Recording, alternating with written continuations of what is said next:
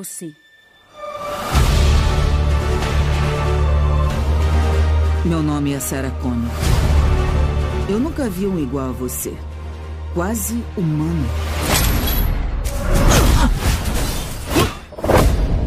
Eu sou humana. Por que se importa tanto com ela?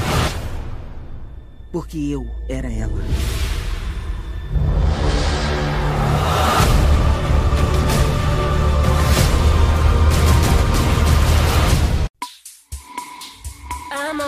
Happy when it rains.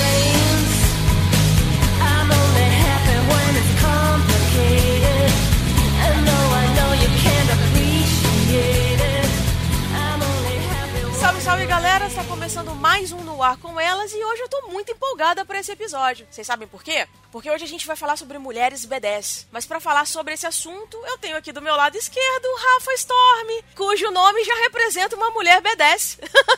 Olha só, tá vendo? Me apropriei do nome da personagem. Sou, eu sou muito ousada. Não é, cara? Olá, estou aqui de novo.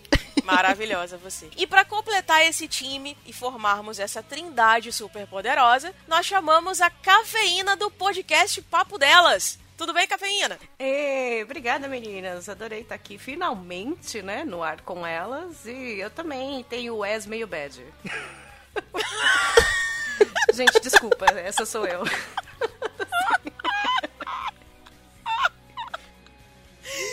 Já vou dar um ataque igual do Will Cash. Meu Deus do céu. Não, deixa eu me compor aqui. Ai, tem que me segurar porque eu faço piadas muito inteligentes. Adoro. Pra poucos, pra poucos. Um humor iraquiano, uma coisa diferente. Maravilhoso, fica à vontade, fica à vontade. Obrigada, meninas. Beijo, Rafa, Aline. Muito obrigada por ter convidado aí. É um prazer mesmo. O prazer é nosso de ter trazido você aqui. E hoje a gente vai falar sobre aquelas mulheres que saem daquele estereótipo de mulher frágil, aquelas sem atitude. Pois é, nesse caso a gente vai mostrar a que elas vieram. A gente vai citar algumas personagens da ficção, como elas influenciam as gerações e o que, que elas representam no universo feminino. Vamos lá, gente? Ô, bora, vamos chutar Vamos lá. Vamos lá então.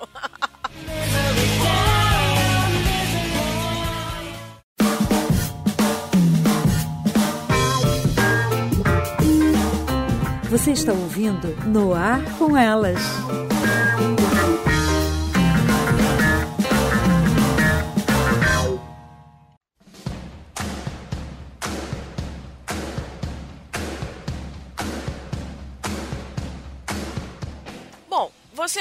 Certeza já deve ter reparado que na maioria dos filmes, principalmente aqueles de terror, a maioria das personagens femininas elas, tão, elas estão ali mais pra servirem de donzela em perigo, né? Digamos assim. Existem exceções. Alguns filmes e personagens, ao longo dos anos, é, eles ajudam a desconstruir esses conceitos, né? E apresentam personagens femininas fortes, inteligentes, aquelas que são decididas, né? Que têm muita atitude e tudo mais e que são muito B10. Então a gente aproveitou o ensejo por conta do novo filme Exterminador do Futuro, O Destino Sombrio, e também a atriz Linda Hamilton, que interpreta a maravilhosa Sarah Connor, que já é uma personagem completamente B10 e a gente não tem como começar um episódio sem falar de Sarah Connor. Porque sem ela não existe Exterminador do Futuro, não existe John Connor, não existe nada, não existe universo Exterminador do Futuro. E aí o que, que acontece? Eu queria saber de vocês, meninas, pra vocês o que, que torna uma mulher B10? Pois então, eu tava na dúvida quando eu vi o tema, porque eu não sou uma pessoa muito indicada pra filmes, né? Eu sou bem ruim, na verdade, de, de filmes. Eu sou aquela, aquela tua amiga que você fala sempre, sabe aquele filme? Você fala, é, não vi. Mas, mas alguns eu vi. Só que a primeira coisa, hoje em dia, quando eu falo uma mulher B10, Aham. assim, eu não imagino porradaria. Apesar de uma das minhas favoritas ser de porradaria. Mas eu imagino aquela que meio que, que se destaca dentro de- da Sim. comunidade, né? Então, tanto pelo intelectual, como pela postura, como pelo cargo, pelo poder, eu também imagino mais isso hoje É, em com dia. certeza. Hoje as mulheres que têm principalmente a inteligência a seu favor, elas se destacam, né? Se tornam Altamente B10. Sim, uma personagem que tem um cargo de poder, de liderança e consegue fazer uma estratégia ou alguma coisa inteligente e tal pra salvar aquilo, pra mim é tão heroína quanto, assim. Com certeza. Eu vejo isso, por exemplo, na personagem da Elizabeth, nos filmes, ou até mesmo a própria Rainha Elizabeth, né, cara? Que por mais que ela seja aquela múmia, que ela tem ali os trocentos anos dela, a mulher continua lá no poder, cara. Sabe? Tipo, É que quando você vive 104 anos, fica mais fácil se acertar, né? Também Né? tem essa. pera, ela já tem 104? Não, chutei, Caraca. né? Mas tá chegando. Cara, aquela mulher deve estar embalsamada, cara, porque não é possível. Cara, não, e outra coisa, pra você manter, tá? A sanidade com essa idade, sabendo que metade da sua família quer que você morra. é. E a outra metade já morreu, Você né? Então, tem. Pois é, não, porque é assim, olha quant... cada neto que nasce reze pra ser o, o sucessor, ou seja, você só consegue isso se você for matar. É, o filho dela já desistiu, então, o né? filho dessa mulher o filho já dela já falou, eu não posso, eu não vou ele ser vai rei. morrer primeiro que Já ela. desisti, já. Coitado. Exatamente. Que aí, meu bem, tá, tá complicado. viu?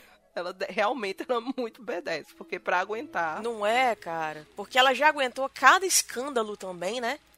Foi o escândalo lá com o Charles e a Diana e a outra lá, que eu esqueci o nome dela, Camila alguma coisa. Aí vem aí o neto dela que casa com uma plebeia. Aí vem o outro neto também casa com uma plebeia. Gente, eu, eu- não sei. Ai, uma vergonha, né? Ai, Né? que esse- Pois ai, é, esse- hoje em dia ninguém mais respeita a tradição. Que Não é? respeita A, a, a, a monarquia é absurda, gente. É, isso é muito louco. Não é. Eu vou Pois te é. dizer que eu tinha. Eu, eu peguei um pouquinho mais, assim, de gosto, sabe? Consigo até ouvir coisas sobre a, a monarquia depois que eu comecei a assistir The Crown na Netflix. E aí, sei lá, tem- muita coisa biográfica, né? Tem, claro que tem os pontos de ficção, mas aí você vai vendo, assim, a criação dela, tudo por, pelo que ela passou, sabe? E o senso que ela tem de muito dever que eu nunca vou entender, porque assim, ela tem um senso de dever que vai além é, do país, porque vamos ser sinceros que a monarquia ela é basicamente um modelo, um modelo falido de É, nada. figurativo, pois é, né? porque ela não tem decisão nenhuma. Então ela- já começou a ser rainha num- que não tinha sentido, né? Porque o primeiro-ministro tá ali para tomar as decisões e a política toda é, acontece muito longe do, do palácio. Então, assim, ela, ela tem um senso de dever e ela que a família dela quer dar aquele, todo aquele exemplo e, e tudo mais. E aí você admira ela por esse senso de dever, sabe? Até pelo patriotismo e tudo, mas, gente, é tão, é tão ilustrativo É. que eu não sei. Elas são a digital influencer de lá, né? Daquela época, né? Exato! Exatamente, sabe? A, a, na verdade, a, a família dela é o bastião da moral e dos bons costumes, sabe? Então, não sei. É o que sobra de bom, de coisa boa nesse mundo, né, gente? de exemplo. Pois é, né? Aí agora ela tá, né, nessa nova leva de aceitar uma plebeia negra na família dela, tão boazinha que ela é, não é? Isso, eu ia falar dela, eu esqueci o nome dela, porque né, eu não, não guardo muito eh, o nome das pessoas, mas o casamento do Harry com ela foi meio que considerado na época ela uma mulher que que estava rompendo barreiras ali. É, né? né? E assim, eu achei que ela ia romper mais barreiras, eu vou te ser bem sincera. É, o casamento foi interessantíssimo, porque foi a Exato. primeira vez que a monarquia aceitou ah, um coral negro americano, a tradições negras americanas num casamento da monarquia inglesa, né? E aquilo foi meio chocante pra eles, assim, né? Nossa, olha, a primeira vez e tal. E a gente achou que ela ia vir chutando bundas mesmo, né? Faço mesmo, sou dessas. E ela ficou bem quietinha, porque, assim, né, gente, é, é, é muito sacrifício casar com um príncipe, né? É, eu, eu achei que eu achei que ia ser mais dis- disruptivo, sabe? Tipo assim, tô soltando da minha vida, sou atriz, não vou largar minha carreira por, por monarquia nenhuma.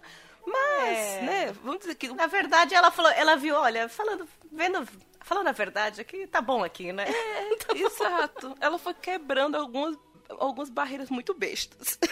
Pois é, cara. E dia desse eu tava lendo uma matéria, e aí eu vi que a- essa, vocês estão falando da Meghan Markle, né? Que é a mulher do Harry. Exato. Pois é. Isso, o nome dela. Eu tava isso. lendo uma matéria.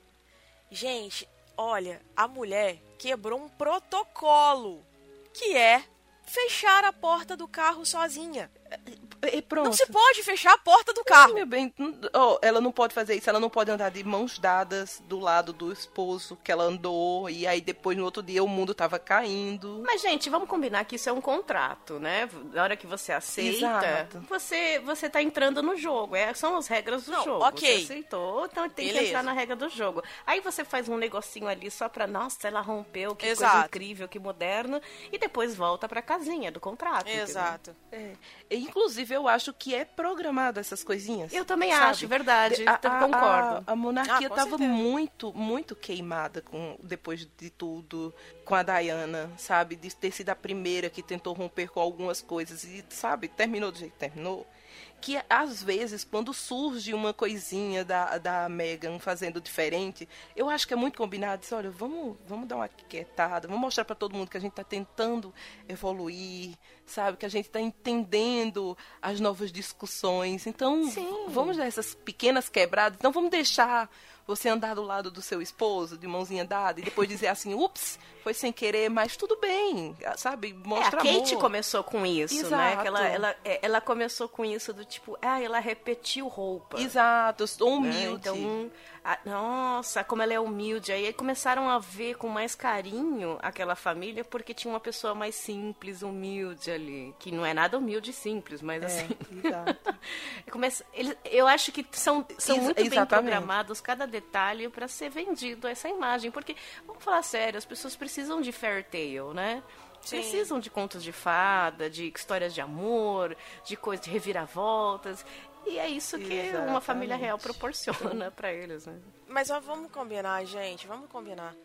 Deve ser chato pra caramba ser da realeza, porque você não pode usar um esmalte escuro, você não pode repetir roupa, você não pode andar de mão dada com o seu namorado, você não pode ir a eventos sem ele, você não pode fazer isso, não pode fazer aquilo, não pode fazer aquilo outro. É chato pra caramba, você tem as suas regalias, claro.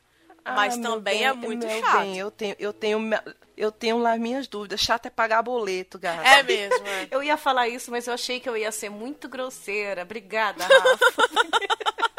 eu sou convidada, né? Não, foi, foi o que eu falei, cara. Chato é pagar boleto. Amiga, na situação que eu tô, se alguém chegar pra mim e disser assim, gata, não usa esmalte preto, que eu pago os teus boletos, eu tô numa situação que eu digo, ok.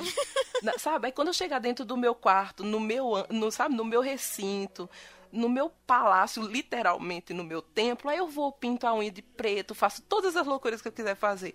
Porque, é sinceramente, sabe, tem, sabe postura que você não faz no trabalho? Sim. É, é a vida desse povo. Porque tu vai me dizer, sinceramente, que ela não bebe. Ah, com certeza. Ou que ela não Ah, dança. não. Ou que ela não Claro. transa. Ela faz tudo isso, gente. Tá grávida. A outra já vai pro quinto, sei lá, pro quarto. Transa muito, sabe? Mas é aquela coisa bonitinha, assim, só na foto. Mas por trás, tem uma vida normal ali, sabe? Não, não cola. Sabe? O, o, o príncipe Charles é um, um embuste de primeira linha, sabe? É. Cara, não Ele é um sei, banana, gente. É, é aquela, eu pra acho. mim é aquela coisa, sabe, toda disfarçada. Então, sei lá, paga boleto, não julgo, sabe? Não julgo ela querer deixar os boletos dela pagos, tá certíssimo, amiga. E o tema de hoje é monarquia, sim. Exatamente. Maravilhoso. Concordamos, somos a favor, queremos, casaria com, o certeza. Príncipe William. Eu acho com ele uma gracinha. Cara, eu, eu casaria com o Harry. Eu achava o Harry tão maravilhoso quando ele saía, os escândalos, Harry fumando maconha Ah. na festa, onde tava todo mundo pelado. Ele era uma gracinha, Eu- mas. o William, eu sou, eu sou da geração William, né? Quando- E eu, eu era De fato, ele apaixonadinha era por ele na bonitinho. adolescência, era meu crush. Quando ele ainda tinha cabelo. É, tão É. bonitinho, nossa, eu gostava dele. Eu acho que o, o Harry foi envelhecendo, foi ficando mais bonito. Ele era mais, mais feinho quando ele era adolescente, assim. Cresceu e ficou melhor. Mas uma vez eu ouvi uma história assim, que quando Verdade. a criança é feinha, quando mais novo, quando envelhece, fica bonito. Fica um, um jovem bonito. Ai, eu era tão linda. Não cola, tá? Essa não cola. Continua linda. tá. Continua linda, para. Você é B10, cara. Pois é.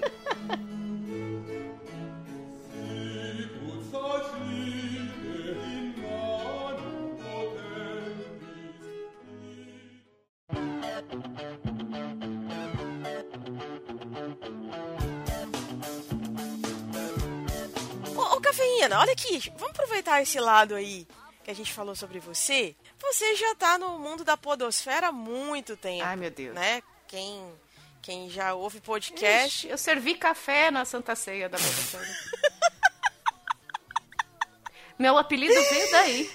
Bia Kunze falou, olha, cafeína. E era o café, a bandeja. Então, cara, você é uma das precursoras aí, né, do podcast. Como é que é assim pra você? Porque eu encaro você como uma garota super B10 dentro da podosfera. Ah, obrigada. É, sim, eu, eu tive lá no começo, só que eu não fui engajada, né? Eu tava num grupo de meninos, era uma bagunça, no Pauta Livre News. Eu lembro que eles me chamaram para um, pra um negócio falando, ah, vamos gravar para fazer um negócio novo aí que estão fazendo. e aí a gente foi fazendo. Eu era a única mulher ali, e aí tinha o quê? A Bia Kunze fazendo sozinha o negócio técnico. Tinha, começou a Mona Lisa de pijama depois, que foi elas sim foram precursoras, eu acho, né? Da, da parte mulheres fazendo mesmo. E eu tive um hiato. E as pessoas, hoje, as, algumas que já têm aí repercussão e tal, eram as que comentavam o podcast que eu tava. Isso é bem legal. Só que. E muita gente me le- lembra de mim daquela época. Só que eu, fiquei- eu tive um hiato, então eu não considero, tipo, eu tenho uma carreira, sabe? Aquelas que ficam, nossa, mas eu tô aí lutando há 10 anos. Não, não tô lutando há 10 anos. Eu participei de vários podcasts há 10 anos. E aí só realmente tive o meu, 2017, com o papo delas, né? Então eu não me considero assim tão per... percu- Ih, tá difícil falar precursora. Eu sou de São Bernardo. Precursora. Maravilhosa. Eita. Eita. Mas eu, eu falei mais. Então eu vou fazer um gaguejamento. Eu falei mais no sentido de você ter começado num grupo só de homens e aí, tipo, ter que, sabe, mostrar o teu potencial ali, Sim. entende? Foi mais ou menos isso que eu quis dizer. Você sabe que eu, eu, eu, venho, eu venho de uma família, acho que todas nós, numa geração aqui, vem de uma família bem machista, né? Uhum. E que as mães falavam, olha, comigo é assim, mas com você vai ser diferente, se vira. Aí você fica, como assim? você, não, você não tinha muito exemplo, né? Uhum. Era um negócio, ó, diferente vai ser com você, aí se vira. Hoje em dia, as filhas já têm mais exemplo. A minha mãe é, né, é diferente, empoderada e tal. Então, quando eu comecei, eu, eu sempre tive, que- eu tentei buscar a aprovação dos homens que hoje em dia seria um absurdo falar, né? Mas era assim, se eles me aprovarem, me aceitarem, eu tô ganhando espaço. Era o que eu pensava. Então eu comecei a me inserir no meio deles. O que hoje as pessoas, as meninas falam assim, não, tem que ser só nós, esquece eles e tal. Eu entendo isso e hoje é um momento para isso. Mas naquela época, para mim, eu tinha que estar no meio deles para ganhar esse espaço, porque eles me indicando eu ganharia o espaço eles gostando do que eu faço, teriam outras oportunidades, tanto no trabalho pessoal, na área de direito, escritório, empresa, até no podcast. E foi o que eu fiz. E foi o que aconteceu, na verdade, né? então, foi por indicação, e aí um outro cara tem, é outro podcast. Cara, eu participei só de podcast de homens. Eu nunca participei de podcast de mulheres até 2017. Olha só. Então, eu acredito que, que funcionou pra mim, num momento, e agora olha quantas oportunidades a gente tem aí de, de mulheres, né? Eu acho que não é o, eu não me considero B10 por isso, mas foi uma filosofia que eu segui. E hoje o grande público que eu tenho, 60 e tantos por cento, é masculino ainda. Eu estou tentando equilibrar isso, já é um momento bom para podcast para equilibrar. E, e- e eu acho que é consequência dessa tentativa de aprovação que eu vim durante os anos. Faz parte de um processo de geração, né? Mas eu acho que é, foi- que é tão importante isso, Cafeína, porque você está dizendo assim, é, eu parti de um processo de que eu queria a aceitação dos homens, né? Da, daquele ambiente masculino que você tava. Aí você falou do pessoal do Mona Lisa, por exemplo, que tava aí desde o começo. Mas eu me lembro que uma das grandes críticas que as meninas do Mona Lisa tinham, e que era uma época que a gente não tinha tanto essa discussão de representatividade feminina no podcast, em outros, em outros lu- lugares também, em outras mídias, era que elas diziam assim, gente, esse é um podcast, não é porque se chama Mona Lisa de pijamas que a gente só fala de coisa de menina. Isso, mas é o que eu tento me lembro falar todos os episódios do Papo Delas. Porque fica. Quando falam pra mim, ah, é um podcast feminino que, é- que a cafeína faz. Não! É um podcast. É um podcast, ninguém fala o Jovem Nerd, um podcast masculino, ou qualquer um masculino. Exato. É um podcast. Tudo bem, tem nichos, né? Que é feminino, o assunto é só feminino. Tudo bem, precisa ter. claro, todos os nichos. Mas no meu caso, eu vim de, um, de uma ideia de que eu tô fazendo um negócio igual a vocês, ou melhor, ou pior. Mas eu tô fazendo um negócio que vocês também fazem. É isso que eu penso. É, não, não é porque é o ponto de vista de três mulheres que esse ponto de vista não é um, um ponto de vista, digamos assim, é, é, que deva ser escutado por homens. Isso era uma coisa que acontecia muito. Eu acho curioso. É, com- É, eu acho curioso isso, quando alguém vai numa palestra, num curso, e são dois, três homens falando sobre qualquer assunto, aquilo chama palestra e curso. Quando são duas, três mulheres dando aula, palestra, curso, e fala assim, ah, o ponto de vista da mulher sobre isso. Exato, exato. Sabe? Vira palestra feminina. De empoderamento feminino. Independente do, do que seja esteja falando. Se é uma mulher e falando. eu tô falando de canudo de alumínio, Exato. sabe? Então, E- não, não tem... E aí o que eu vi é que as meninas do Mona Lisa do Pijamas, elas tentavam muito deixar isso claro. Gente, a gente tá falando, são mulheres falando, mas não é um podcast pra mulher. É um podcast. Então, elas faziam questão de frisar muito isso. E quando você começou no Pauta Livre e eu te ouvia, eu não sentia que aquilo ali era você tentando se inserir ou querendo aprovação. Era você mostrando que você era tão capaz quanto. Sabe? Não parecia que você estava esperando que alguém te desse voz. Você tinha voz e acabou. Sabe? Era igual. Sim, eu sempre tentei entrar numa brincadeira em que isso não fosse, ah, ela é mulher, por isso que eu tô falando isso. Sabe? Ou porque eu sou mulher, por isso que eu tô falando isso. Lá, era, você, você ouvia, era uma bagunça, né? Tipo, era piada sobre qualquer coisa.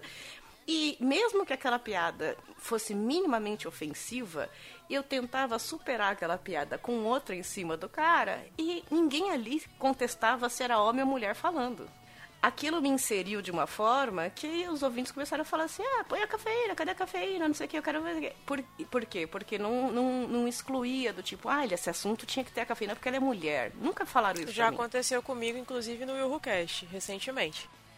A gente foi falar sobre. Na verdade, os meninos foram gravar sobre. Vingadores, o Ultimato. E eu não pude participar da, da gravação. E aí tem uma cena que as mulheres entram, né? E começa aquela, aquele porradeiro entre elas. E aí, em um, em um momento, o William vira e fala assim: a gente precisava da linha aqui, porque nada melhor do que uma visão de uma mulher pra falar sobre isso.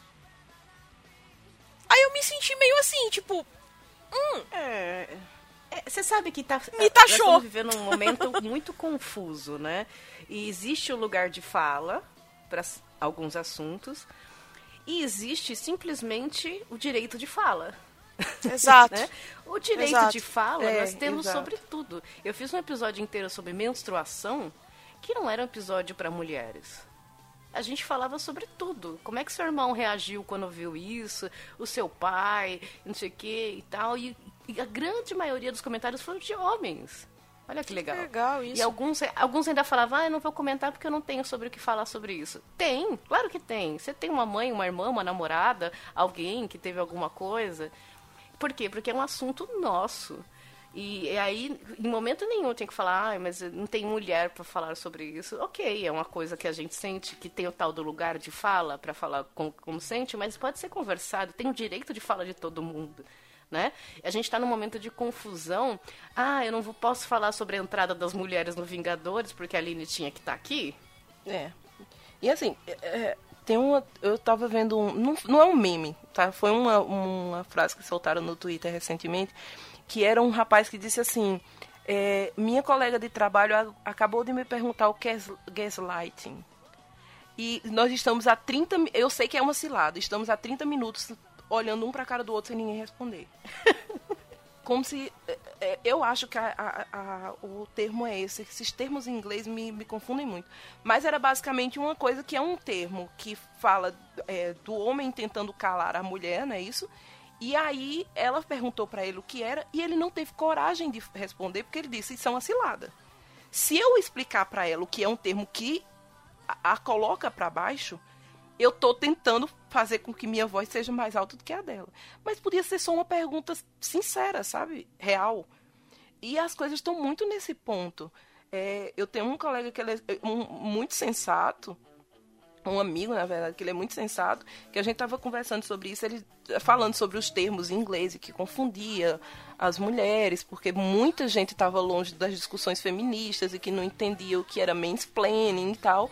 E aí ele disse, caramba, mas eu tô te explicando isso, né? Como, olha só, pegando teu lugar de fala. Eu disse, não, cara, não tá pegando meu lugar de fala, sabe? Você tá sendo sensato e a gente concorda. E, e é isso, sabe? As pessoas hoje, elas estão com medo de se posicionar achando que, de, sabe, ao mesmo tempo que você não pode calar a mulher, mas você também pode dar opinião em conjunto, sabe? É, é- tá complicado. Sim, aliás, a meta É é, essa, essa. exato. Todo mundo dar a sua opinião. Acho que a gente está vivendo no momento 880, Uhum. né? A gen- As mulheres não podiam nada. E agora a gente está lutando para poder tudo no 80 e vamos lutar, continuar, vai ser difícil. Eu acho, mas eu, eu entendo para mim que a meta é nós Exato. todos podermos con- sentar e conversar sem, sem agressão, sem problema. É uma meta Sim. a longo prazo, né? Aliás, a Rafa falou que a Mona Lisa de pijama tentava ratificar o tempo todo. Não, não, a gente fala de tudo, nós somos pessoas falando de tudo e tal. E, e eu tento fazer isso o tempo todo, e até hoje falam, é, e falavam isso da Mona Lisa, né? Ah, é um podcast de mulher, mas elas falam assim pra todo mundo, tem, tem que explicar Exato. né? E, e, e do- o papo delas até hoje. Falam, ah, qual é o seu podcast? É o papo delas. Ah, mas é pra mulher? O nome também não ajuda, mas tudo bem. né? É pra mulher? Não. Ah, então fala de tudo. Tem que ficar explicando. Com qualquer outro podcast que tivesse outro nome ou com outros homens, não precisava explicar, né?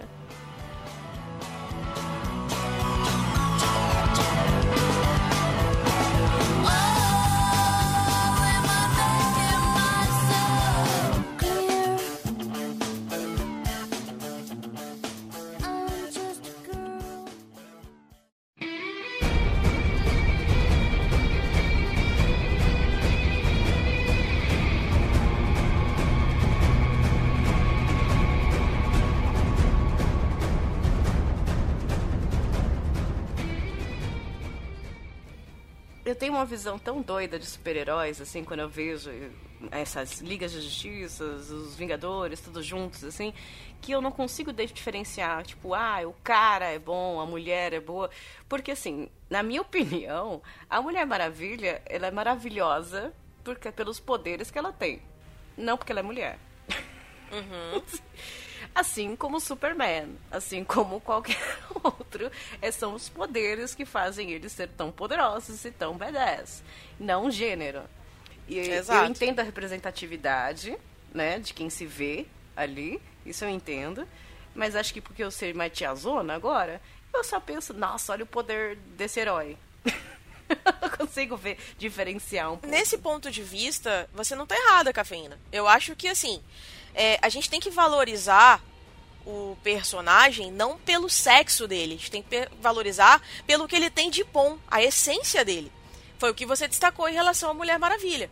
Cara, ela consegue desviar uma bala só com o bracelete dela. Que irado, que foda! Entendeu? Isso. Agora, virar e falar assim: ah, Mulher Maravilha é maravilhosa porque ela é mulher? Porque ela é linda? Porque ela tem um corpão? Porque ela é uma amazona? Por favor, gente, melhorem. Agora eles estão tentando meio que mudar isso. Mas antes ela era maravilha, mas ela não empoderava mulheres. Entende? É- Ela não, não era uma personagem que Não. dizia assim. Ah, é- ela além de ser uma super heroína, ela é inspiradora, ela é uma mulher forte, ela passou por isso, por isso, por aquilo. Ah, não E tinha não nada disso. Na Liga da Justiça do Exato. SBT, que Não. não existia, Não nos tinha anos nada 90, disso. ela era mais uma, lá no desenho, ela era mais uma heroína. Pra mim não tinha Exatamente. essa, nossa, uma mulher ali. Eu só pensava, nossa, tem ela, tem Exato. fulana, tem não sei o que. Eu, não, tipo, eu, eu não conseguia pensar essa diferença. Exatamente. Agora sim é que começaram, né? Vamos fazer o filme da Mulher Maravilha e vamos Na verdade, ela isso. foi criada pra ser, assim como assim. outras personagens femininas, pra ser um sex symbol. Uhum. Porque não tinha outra outra explicação. Tanto que ela usava uma calcinha e um corpete. Não tinha nada que, que fizesse ela ser uma mulher, sabe, tipo, B10. Ela era simplesmente um sex symbol. Assim como hoje a Viúva Negra é. Que também é outra personagem que se destaca aí por conta da sexualidade, não muito É. pelas funcionalidades dela. Entende? Eu vou sempre repetir isso, Rafa. Eu vou sempre citar a Viúva Negra por conta disso. Não vai ter jeito, tá? Mas- Ah, eu posso citar da minha época? Pode. Ai, falando em guerreira, eu preferia a Xena. Maravilhosa, Xena e Gabriele. é. Eu- Tinha que eu- ter Gabriele pronto, junto. Eu acho que a Xena era, era realmente a Xena era a mulher B10. Ela Sabe? era, porque primeiro ela era do mal, ela não tinha essa coisa do bem. Ela era do mal, ela era uma guerreira que, que matava aldeias, saqueava aldeias, matava gente, confrontava deuses. E aí, o problema é isso, que naquela época tudo tinha que se apaixonar pra ficar do bem, né? É. aí ela curtiu o Hércules, né? Se apaixonou por ele e tal. E aí se arrependeu dos crimes. Mas ela continuou, ela usou tudo aquilo que ela tem pro, pra virar uma heroína por, por, por ser o sentimento que ela tinha por aquilo. Tudo ela mudou aquilo. E ela continuou sendo B10. Isso que é legal, porque o ruim é quando transformam a pessoa numa idiota depois, né? É. Ah, é o, o que me chateava em Xena é porque tinha a cota, né? A cota da loura que não sabe o que tá fazendo. Ah, mas é, é- isso é da época, né? Cara, que, que- é exatamente porque a gente tinha a Xena, que era aquela coisa, eu não preciso de macho, resolvo tudo, sabe? Ela, ela era muito segura, ela era segura em tudo. E aí do nada tinha a Gabriele, que era uma retardada sem tamanho e que era tipo aquela personagem que tá tudo dando certo, a Gabriele tem que se colocar em perigo pra, sabe, pra movimentar a história. É que tinha que ter uma Eu- mocinha, e a Xena nunca foi a Exato. mocinha, né? Ai, gente, me, dá, me deixava muito chateada aquela. Se a gente for colocar nas entrelinhas, o Hércules tinha o Iolaus, que também era um pateta. Exatamente. Não, exatamente. Eu- é- Então- era a cota do, do primeiro, do, do primeiro, sabe? Perdido Sempre a, tem- a- é. acabar com tudo. Sempre tem Ai, que gente. ter um sem noção. É, É, todo mundo tem que ter um seu sem Robin, noção, né? Exatamente. O Robin foi E, e até que, e até que era bom, né? Porque no caso do Hércules, podiam ter colocado uma mulher naquele papel e não botaram, né? Deixaram pelo menos o Exatamente. Iolaus pagando mico lá. Pô, Isso. sabe? Não Agora, olha só, gente. Vocês estão falando aí de antiguidade? Porque isso é uma antiguidade. Ai, tem o mais. Maravilhoso. tem o mais. Uma, uma personagem. Convidando a tia de 35 mais. Exato. né? Eu maravilhoso. Também tô na faixa dos 30 e poucos, então tamo junto. Estamos quase usando o Cronos mais, mas enfim. É, eu, uma personagem que eu citaria que, assim, pra mim é altamente B10 e ela não precisa usar a força, né? Colocando entre parênteses, é, que usa a força de qualquer forma, é a Leia. A princesa Leia de Star Wars, cara, ela não, não precisa virar e falar assim, aqui, eu vou derrotar vocês na base da porrada. Não, só com inteligência, sabe? Com, com humildade, com carisma e tudo mais, ela conquistou um exército. E ela conquistou galáxias, sabe? Isso que é mais interessante. A, a força sempre junto com ela. Eu acredito que a cafeína não deve ter assistido nenhum filme da saga Star Wars, mas tudo bem. Só dos anos 70. Ah, então beleza. Então já sabe de quem que eu tô falando, né? Maravilhoso.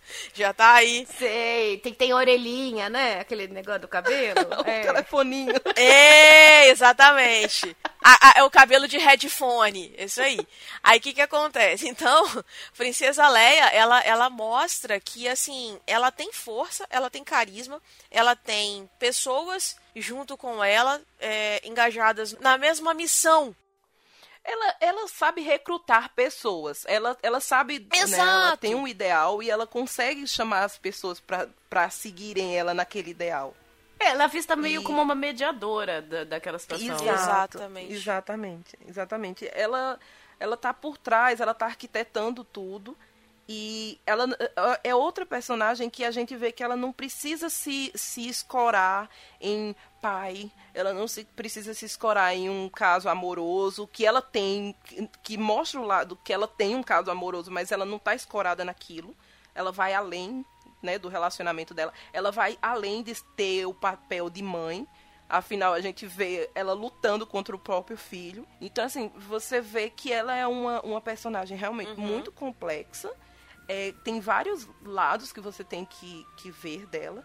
E, e ela não é da porrada. Ela não é a que vai, vai pegar o sabre de luz e vai pra frente de batalha. Ela não é a que vai estar sempre armada. Ela não, não vai diretamente pro confronto. Ela é quem tá atrás e nem por isso ela deixa de ser B10. Exato. Ela, É- ela ela- é incrível. Eu vejo ela, na verdade, é, como o pai dela, como Darth Vader. Ela é do tipo estrategista, sabe? Ela cria as estratégias para que os outros vão pro combate. Diferente do Luke, que já é mais da linha de frente. Ele vai pra porrada, ele pega o sabre de luz, vai lutar com todo mundo e tudo mais. Ela já fica mais na retaguarda. E isso é legal. Porque uma mulher que ela é B10, ela é estrategista, sabe? Ela não vai meter o pé e falar assim, ah, tipo, eu vou lá com, com a cara e com a coragem, vou bater vou de peito aberto. Não.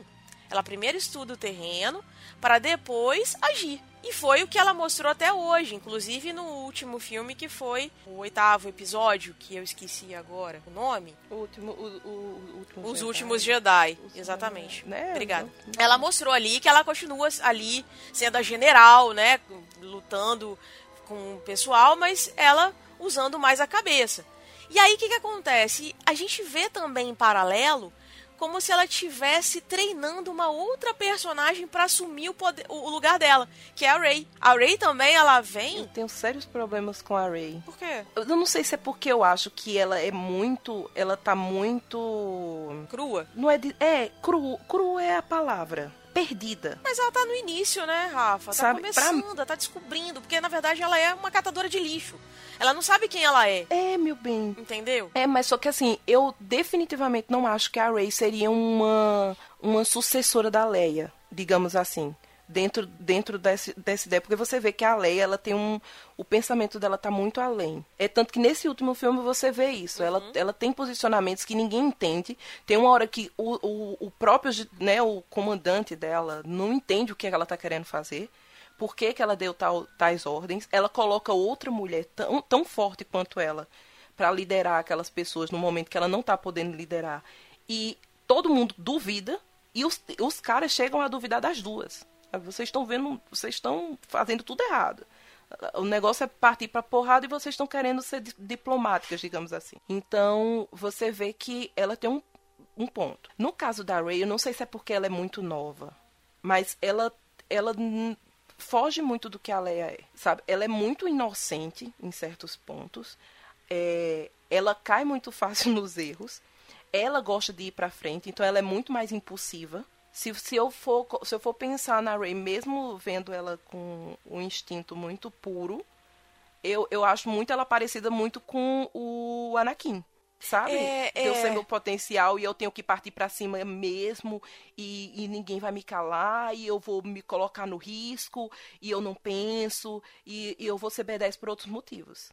Sabe? E é tanto que ela se expõe tanto que nesse filme novo ela vai estar a tendência é que ela vá pro lado negro da coisa, porque ela não, ela não sabe, sabe? Ela, ela, não, ela não tem maturidade. Então, eu acho que a Rey ainda não é um personagem que eu colocaria como uma mulher B10, sabe? Ela pode se tornar. Eu, eu acho que a gente. Eu acho que a gente não pode descartar que ela é uma sobrevivente e é muito corajosa. Então eu acho que é por isso que eu destaco ela como uma personagem B10.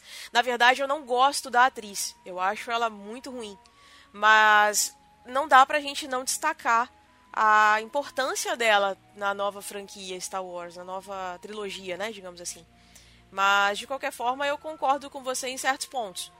Não acredito que ela vá pro lado negro, mas que ela tá sendo realmente um pouco impulsiva e agora tendo mais essa ligação com Kylo Ren, isso aí eu concordo plenamente com você.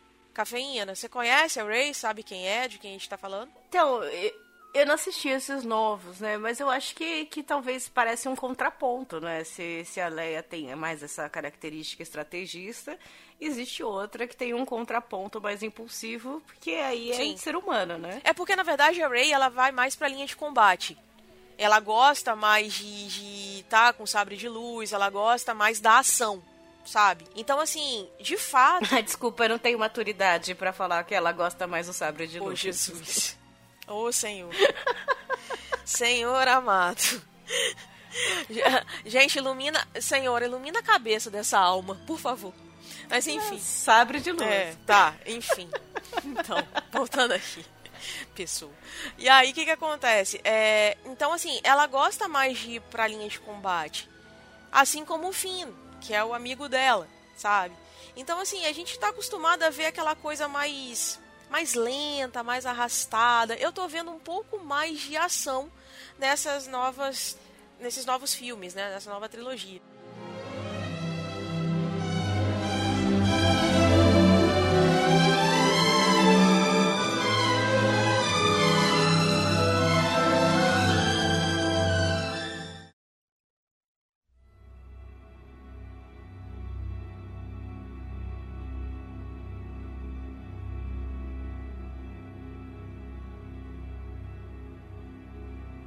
Rafa, quer puxar uma?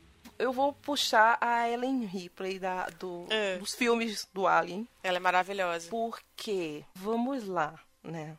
Ela é uma mulher que, numa época em que a feminilidade aflorava em filmes de ação, extremamente, né, idealizada, de cabelo, maquiagem, roupas curtas, vestido, e não sei o que, não sei o que, ela foi no lado oposto. E ela era aquela que. E essa realmente era uma porradeira. Ela não era a estratégia. Apesar de ser é, uma líder nata, né? Porque ela tá lider... ela lidera e ela tem estratégia e tudo, mas você vê, vê ela tomando a iniciativa. Então, mesmo quando tudo tá contra ela e quando é, as pessoas desconfiam da capacidade que ela tem de liderar aquela equipe de tomar iniciativas, você vê que ela vai pra frente e que ela resolve, sabe? É, mesmo que ela resolva sozinha, ela também gosta de lidar em equipe. Então, assim, eu acho que ela é uma personagem muito completa. E eu acho que eu, eu gosto do Alien só por causa dela. Eu acho que o Alien, pra mim, tem sentido por causa dessa personagem, sabe? O, o- as cenas dela é, salvando a criança, por exemplo, é uma das cenas favoritas que eu tenho. A, a cena em que ela acaba. é, que ela tá lá com o Alien, que são duas mães, né? Que elas estão meio que se enfrentando ali, tendo noção de que elas vão. Uma tem que sair morta dali, e ao mesmo tempo você vê que tem como se fosse uma, uma sensação de respeito, sabe? Ela sabe, ela, aquilo ali vai me matar, vai matar a minha raça, mas eu tenho respeito por isso, porque é uma mãe tentando defender sua cria, e eu também estou tentando defender minha raça e minha cria. É, eu acho uma cena muito bonita, eu acho uma cena muito interessante, então eu gosto muito da Ellen Ripley, e eu acho que ela é uma das personagens B10 fa- minhas favoritas.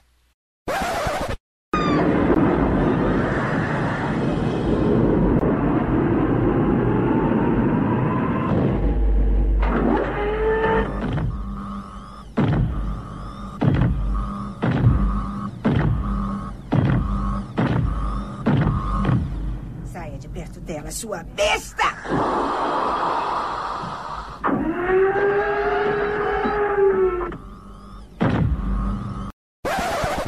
Eu acho que ela passa uma coisa de liderança que talvez as heroínas normais não passam tanto É, hoje em é. dia, né? Ela passa mais liderança, parece que ela é- toma a iniciativa Exato. das coisas. É, é mais por conta do lado militar dela, né? Porque ela é uma tenente. Então ela tem que. Na verdade, eu acredito que assim, a, a, a Ripley, ela pra mim é uma personagem altamente altruísta. É depois de ter perdido a filha dela, ela se joga na causa justamente pra acabar com o alienígena. Né? Tanto que ela tem aquela cena icônica dela, que é ela tentando resgatar a garotinha e ela vira, sai de perto dela, sua vagabunda, entendeu? E aí, tipo, atira na, na, na alien mãe. E aí o que que acontece? É, eu, eu vejo que ela é o tipo de mulher que ela chega batendo, chutando a porta.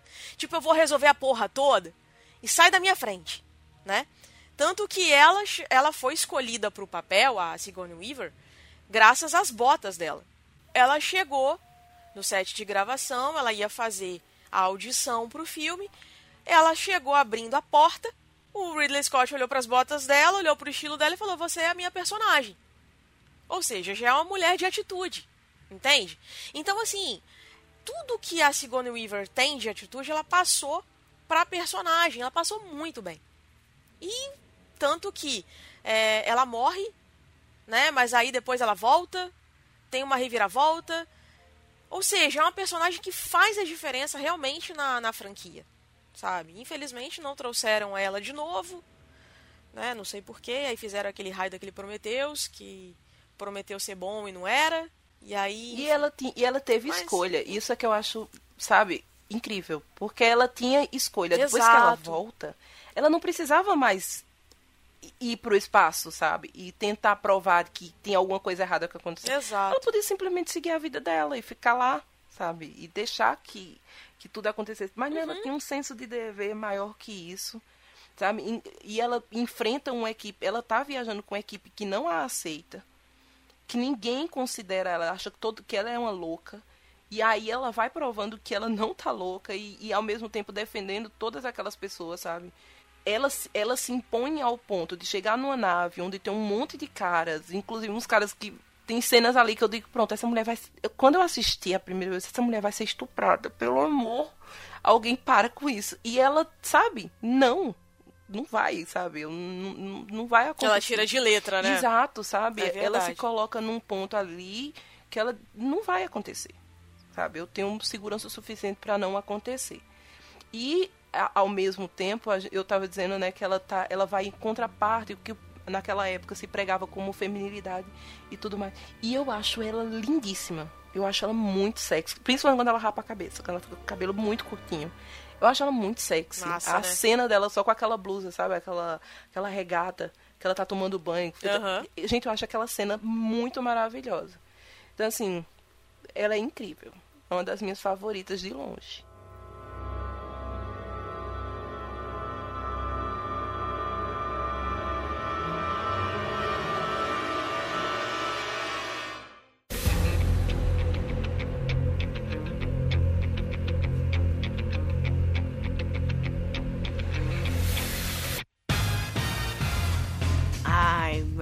Falar da. de- tinha comentado de estrategista, né? Que a Leia é e tal. Eu ia falar, bom, pra mim, a maior estrategista foi a Mamba Negra. Mamba né? Negra. Este filme eu vi. Peraí, Kill refresca Bill a minha mim- memória. Kill Bill, pra Kill mim, Bill. foi o primeiro filme que eu tive contato com. Maravilhoso. Com, com uma mina que eu falei, caramba, isso é Cafeína possível. também vê filme, olha só. Eu achei ela bacana. incrível. É, mas eu vi, eu vi que o Bill na planta. Nossa, maravilhoso. Que o impacto, hoje em dia eu não sei se quem assiste ah, tem o mesmo impacto, acho que não, mas na época foi uma, era tudo inovador, né? As cenas, os- como era feito, a novidade, né? Da, da uma turma fazendo aquilo. O Tarantino com o estilo dele, né? Que veio com essa trilogia aí. Trilogia de dois do Kill Bill. Que- e eu, eu me apaixonei quando eu assisti, fiquei doida por ela, comecei a procurar coisas com ela. Ela tem, não tem tanta coisa assim. Mas pra mim, é a mu- mulher que levou tiro na cabeça, que voltou pra se vingar e planejou cada passo detalhadamente. Não era uma coisa. Ficou. Muita gente fica falando, ah, mas é vingancinha de mulher mal amada. Pois olha, se for uma vingança de mulher mal amada, tomem cuidado. E, e o, o, o bom é porque, assim, a vingança dela, não, é- aquela ideia de que Pois é. vingança cega e que você sai colocando os pés pelas mãos. Não, ela é fria. Ela é calculista, sabe? O, a vingança é um prato que se Isso. come Não, é fria maravilhosa. Ela acabou com aquele estereótipo da mulher louca. Exato. que- louca que sai batendo, sai matando, sai envenenando, tem raiva. Não, ela fez tudo com muita calma e planejada. Aquilo pra mim foi uma inspiração, desculpa, não pra isso.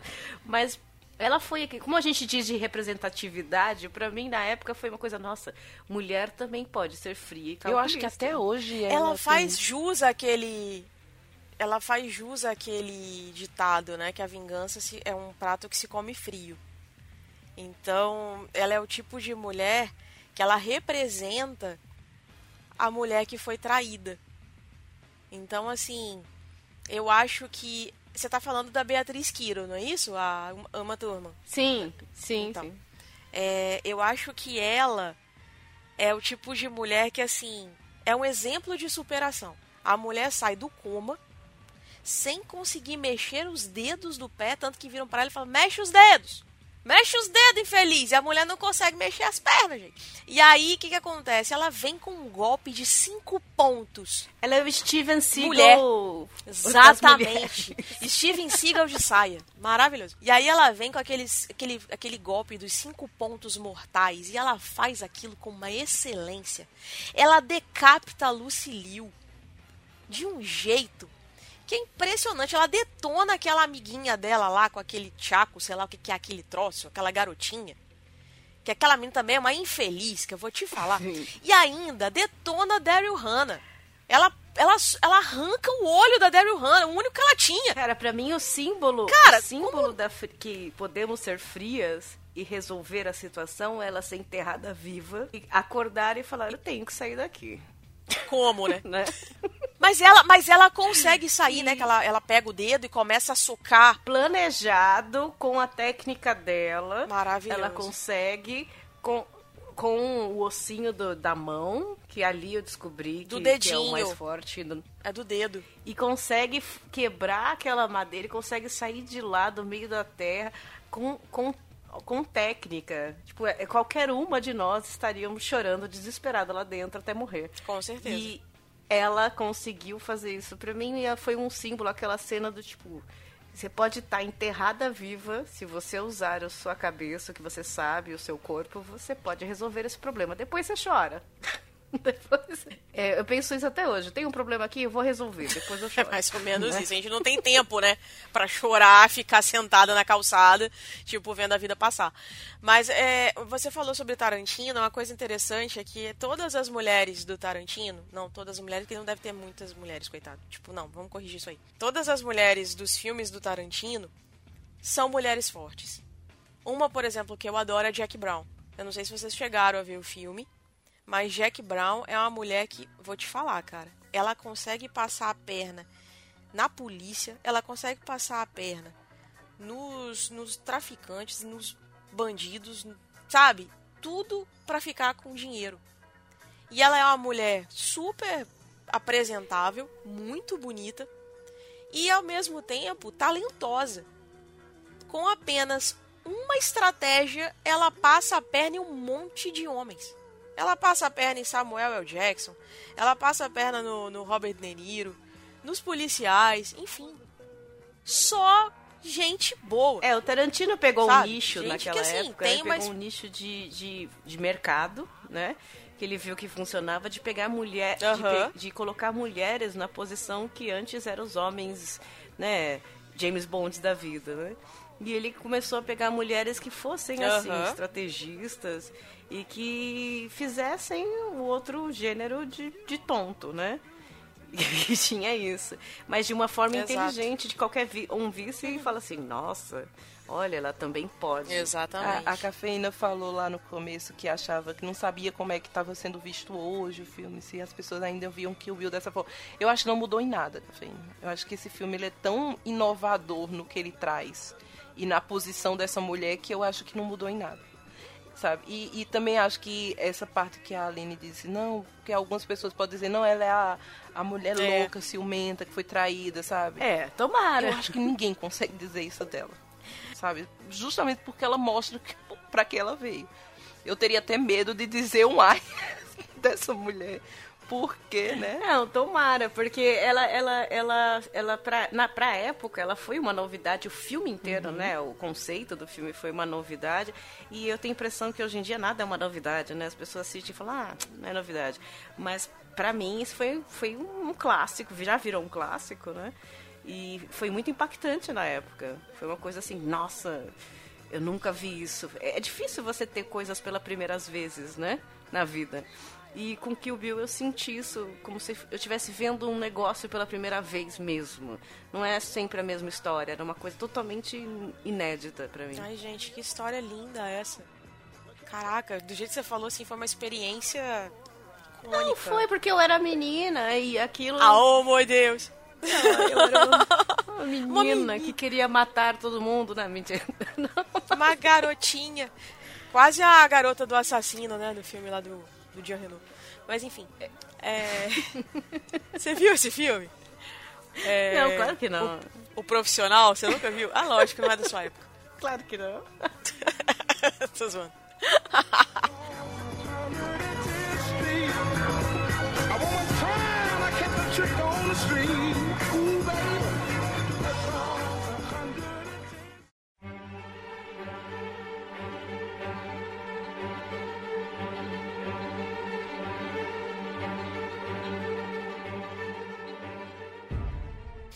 só, vou trazer aqui também, além da, do cinema, série também é sétima arte, né? Então a gente tem que destacar também algumas mulheres de séries.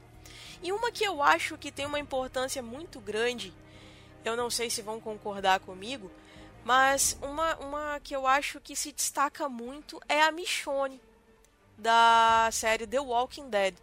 É tudo bem que a série não é lá essas coisas. Mas eu acho que depois que Michonne entrou, deu um, um gás, assim, sabe? Porque é uma mulher que perdeu tudo que ela tinha, assim como os outros personagens. Perderam alguma coisa, mas ela perdeu família, ela perdeu filhos e tudo mais. E apenas com espadas ela decapita qualquer coisa que ela vê pela frente. Qualquer ser rastejante ou não. E ela usa técnicas que, para uma pessoa que, que não sabe usar as, as espadas que ela utiliza, ninguém conseguiria fazer.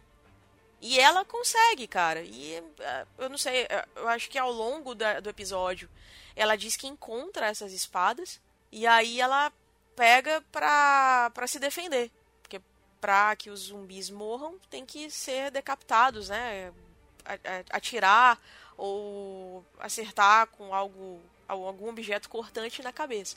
E ela conquista o carisma das pessoas, tanto da comunidade do, do Rick Grimes, que é o, o líder do grupo, quanto do público, que automaticamente tava, a série estava perdendo mulheres, porque é impressionante, a maioria das mulheres morreram, sumiram, desapareceram, e ela ficou como a representante braço direito de Rick. E aí, o que, que acontece? Eu acho que a personagem em si é uma personagem que é preciso, sim, ser destacada. A atriz é muito boa. Eu não lembro o nome dela. Como é que é o nome dela, Rafa? Danai Gurira. É a Danai Gurira. Maravilhoso, E eu vou gente. falar dela depois mais pra frente também. Exato. Essa atriz, ela realmente é muito boa. E ela tem conquistado alguns papéis também muito importantes e de muito destaque que a Rafa vai falar agora. vai, Rafa. A Aline já falou dela na série, eu vou falar ela- dela nos filmes. Porque a Danai, ela representa pra mim a melhor guerreira de filmes. E voltando pros super-heróis, que é a, a Okoye, do Pantera Negra. Gente, eu não, o, que eu, o que eu que eu posso falar quando o super-herói é o Pantera Negra e ele tem uma mulher que tem que protegê-lo? O que, que eu posso falar dessa Ela é líder da guarda dele, Ou né? seja, ela não tem superpoderes, ela não tem super armadura. E ela protege o rei e ela protege um super-herói. Então, assim, antes dele fazer qualquer coisa, ela tá na frente. Então, ela é a líder da guarda, a guarda inteira do rei. É, é incrível, são todas por mulheres negras. E a Danai lutando com a armadura dela lá, sabe? É lindo. Ela lutando de vestido. A, a cena em que ela bota um vestido vermelho, que tentam colocar uma peruca nela, ela diz: Eu não preciso disso. sabe? E ela bota um vestido vermelho e ela vai lutar de vestido vermelho. É uma das coisas mais hipnotizantes que eu já vi no cinema. e o posicionamento dela é muito forte. E ela, ela outra que tem um, muito um, um senso de comunidade, um senso moral e um, um senso é, de proteger aquela, monarquia novamente, que a, a partir do momento que o companheiro dela, o homem que ela ama, fica contra aquilo, ela se coloca contra ele. Então, antes né, era tudo para ela. Era o marido, era o companheiro, era quem ela dividia a vida. E aí, a partir do momento, ele começa a ser contra o ideal dela. O que ela acredita, o que ela vê como certo. E aí ela diz: não. Eu sabe, eu sou muito mais do que esse relacionamento, eu sou muito mais do que o cara que fica do meu lado. Eu tenho, eu tenho ideais, eu tenho moral e eu não vou ceder a isso. Então, ante a- a- na primeira oportunidade o, o companheiro dela vai pro outro lado, né, para não ficar correndo risco, e ela diz: "Não, eu vou enfrentar isso aqui de frente". Então eu- é uma, uma personagem incrível. É, eu vou morrer defendendo Pantera Negra, porque a cafeína disse ela foi pro foi assistir que o Bill e ela era uma menina e quando ela viu aquilo ali ela ficou encantada. É, eu já era uma mulher e quando eu entrei no cinema para assistir Pantera Negra, nunca tinha me dado a sensação que eu tive. Foi lágrimas nos olhos do começo ao fim, foi sentir o povo negro representado, foi sentir que aquele filme ali estava quebrando alguma barreira, independente da história que estava aquilo ali, sabe? A história que, de, de ficção, a, a, a realidade por trás daquele filme ia muito mais. E ver mulheres sendo representadas como as mulheres foram, e mulheres negras, e mulheres africanas, dentro de um filme de super-herói, me tocou muito. Então eu acho que a, a, a Danai. É, ca- Cara, parece muito piegas. Oh. Mas ela me, ela me chocou e eu fiquei apaixonada por ela. Se você me perguntar hoje, ah, o que, que te chama mais atenção no Pantera Negra, não é o Pantera Negra, sabe? É ela e a Shuri, pra mim elas são incríveis, sabe? Uma que é uma menina, sabe? Um adolescente chegando e dizendo assim, eu sou o ser mais inteligente de todo um universo, sabe? De super-heróis. Então eu sou melhor do que o Tony Stark, eu sou melhor do que o Hulk, eu sou melhor do que todos eles. E eu consigo salvar vidas fazendo isso, e eu consigo me proteger, e eu sou uma princesa, mas eu boto a mão na massa, sabe? E, e- e tem a Danai, que é a quem vai cuidar dessa, dessa, dessa monarquia inteira. Então, gente, só mulheres muito incríveis nesse filme, e eu, eu adoro. Então a Okoye é É o supra-sumo. é, a, É o a supra pra cafeína foi, a, foi o, o que É, viu, né? é a Foi, foi a personagem lá. E pra mim foi a Okoye. Ah, e você sabe que, Ela- Rafa, que eu ouvi muitos relatos de pessoas que foram no cinema e sentiram isso mesmo, representados, sentiram orgulho. E inclusive com crianças, né? Que as crianças ficaram, foram tocadas. Eu acho que é uma geração aí que vai, que vai, vai citar muito esse relato que você falou. E olha que eu demorei o quê? Mais de 30 anos pra ter essa sensação.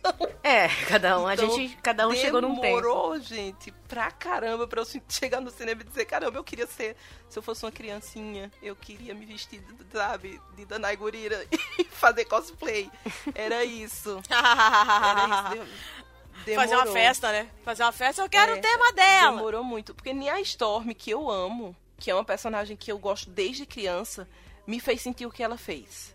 Sabe? Porque a, a Storm eu vi muito, muita representação dela muito fracassada, sabe? Muito fraca, ainda sendo só o par, o par, o par romântico de algum herói. Então eu vi ela ser muito, digamos, entre aspas, tá, gente? Muito abusada, sabe?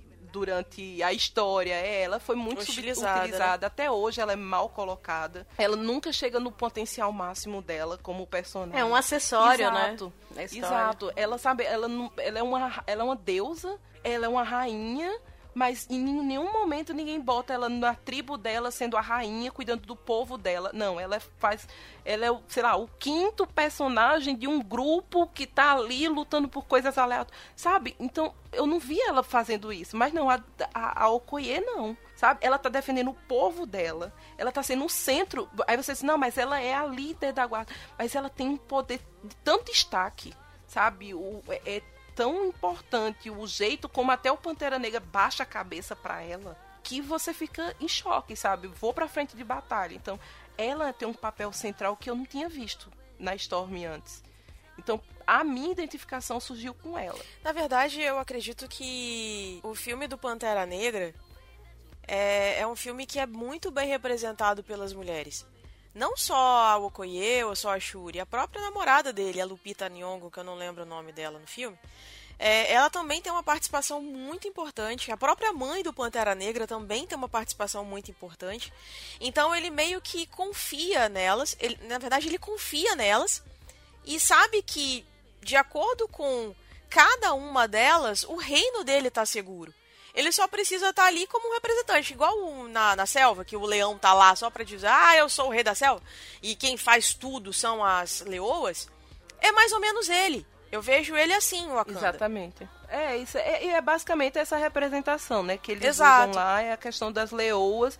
E, e- ele, ele sabe que ele é o rei, mas ele sabe que ele tá abaixo dela. Exatamente. Ele tá abaixo da mãe, ele tá abaixo da irmã, ele não tem a inteligência da irmã, ele não tem a força e o comando da, da, da Okoye, e ele não tem a sabedoria da mãe. É porque É tanto que ele pede a ela conselho. Sim. Mãe, o que é que eu faço? Exato. Mãe, como é que eu lido? Mãe, o que... Então, assim, é um, é um, um herói que tá por trás de mulheres grandes, assim.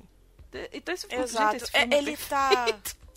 Ele tá ali exatamente. Eu gostei do que você falou, que é um herói que está por Isso. trás de mulheres grandes e não Exatamente. mulheres que estão É, atrás de um exato. herói, né? Por incrível que pareça. É porque Wakanda ainda é uma cidade, é uma. uma... É uma cidade, né? A gente pode é falar. muito tribal, né? É, é uma tribo, exato. É uma tribo muito patriarcal. Então precisa sim ter a figura masculina como representante ali do povo, que vai assinar os documentos, que vai dar o nome como é, representante daquele povo em outros países e tudo mais, assim como o pai dele foi, né? Mas aquela coisa, a sociedade ela tá mudando e é uma sociedade tão evoluída, eles são evoluídos em tudo tanto na tecnologia quanto no, no pensamento. É diferente dos outros países, dos outros povos, que são totalmente retrógrados, né? Tanto que quando eles vão para a embaixada, ele e o pai dele, ele vira e fala que os, é, assim como é, os povos têm que aprender com Wakanda, o Wakanda tem muito que aprender com os outros povos. Então, assim, é, é uma troca o tempo inteiro. E ele mostra a humildade. Ele, ele, o, tempo inteiro ele é humilde em dizer que ele precisa de ajuda.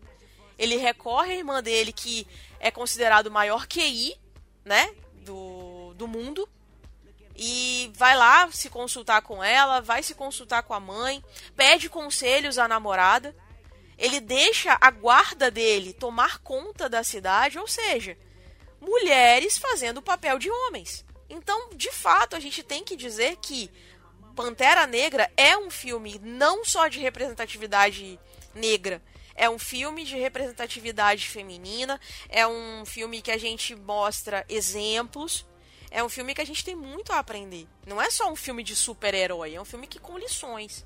Então, de fato, eu, eu acredito que. Eu concordo plenamente com o que a Rafa falou. A Okoye é o tipo de personagem que você pode sim se espelhar nela, que você se vê nela. É como se fosse um espelho da gente, sabe? É o que a gente queria ver no cinema. É aquela mulher, digamos assim. Falei? Falei certo? Rafa? Falou, falou assim, perfeita, fada sensata, Ei. sem defeitos. Bate aí!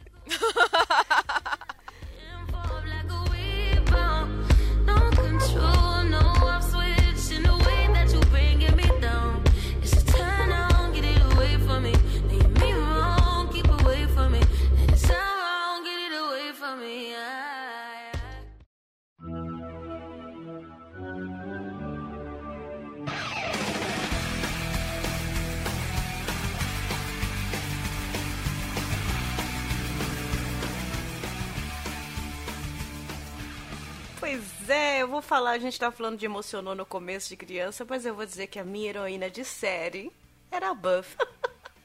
a Buffy pra Buffy, mim, cara, a Caça-Vampiros, A Caça-Vampiros. maravilhosa. pra mim a série, o filme foi um fracasso, foi muito ruim, o Joss tem- nem gosta de falar dele, né? Mas veio a série e eu acompanhei desde o primeiro a série. Eu, meu sonho era ter a coleção em DVD, que era difícil de achar que era só importado que vinha na época. E, e eu acompanhei a história da Buffy desde o começo e, e e sempre falava, ah, era uma menininha, uma mulherzinha, porque ela começou adolescente, né? Terminou um mulherão. Mas não, tudo aquilo era uma grande metáfora do que uma mulher crescendo, amadurecendo, tem que encarar entre ter um, um puta legado nas costas dela e ter uma vida real. E eu me identificava disso porque estava mais ou menos na mesma fase da idade, né? E via ela com relacionamentos zoados, em que ela tinha que se dividir, ela teve que matar o próprio namorado, né? Num momento em que, em que ela necessitou e ela tomou essa decisão, por quê? Porque o legado dela vinha primeiro.